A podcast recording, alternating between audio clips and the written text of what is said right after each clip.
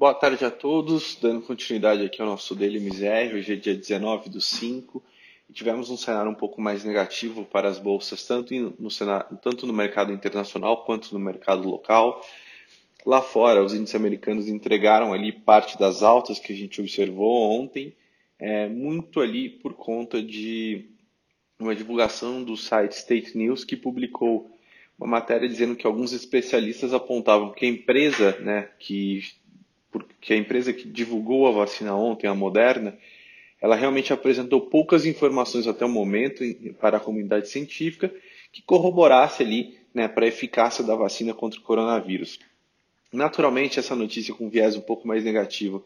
é, traz ali os investidores para o campo mais cauteloso e faz ali é, com que eles tenham uma maior aversão a risco e, naturalmente, os índices de ações é, tendem a sofrer. No entanto, apesar do, do recuo que eles tiveram hoje, não foi o suficiente ainda para devolver ali toda a alta observada na segunda-feira, muito por conta da reabertura que a gente vem observando na economia dos Estados Unidos e também na Europa. Hoje, acho que é importante ressaltar que apenas quatro estados americanos né, seguem fechados e mais de 10 estados aí já começaram uma reabertura parcial, incluindo, como a gente disse ontem,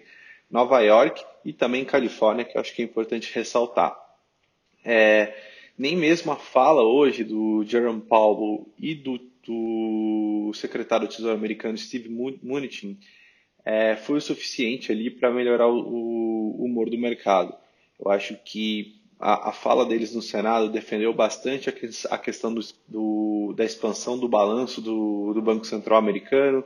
justificaram ali também a compra de é, títulos de, de crédito com até com uma, um, uma qualidade de crédito um pouco pior, explicando realmente que isso era importante para garantir que os recursos fossem disponibilizados, né, é, e que chegassem às empresas. Então, essa fala realmente mostrou para os mercados que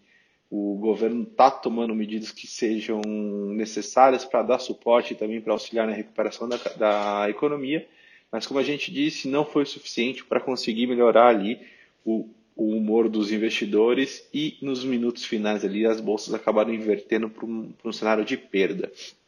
É, o índice Dow Jones que tinha tido maior avanço hoje é, foi aí também quem liderou as perdas ao longo do, ao longo do fechamento com uma queda de 1,59. O S&P também teve ali é, uma queda acentuada nos últimos minutos e fechou ali recuando 1,05 e o Nasdaq cedeu também a essa pressão que a gente viu no mercado e na reta final é, fechou a sessão caindo 0,54, registrando a menor queda do dia entre os índices americanos. É, com toda essa incerteza, né, a, bolsa, a bolsa brasileira também é, sofre aí, seguindo como vem ao longo das últimas semanas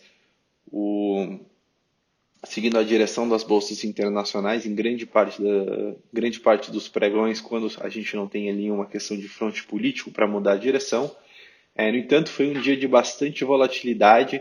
é, em relação à questão do feriado prolongado em São Paulo. Né? Foi passado a medida, ou seja, a antecipação dos feriados que se iniciaria amanhã, e ficou uma dúvida muito grande de como seria o funcionamento né, do pregão, até mesmo como é que funcionaria ali o mercado do, da B3 é, frente a essa mudança no cenário em termos de, de,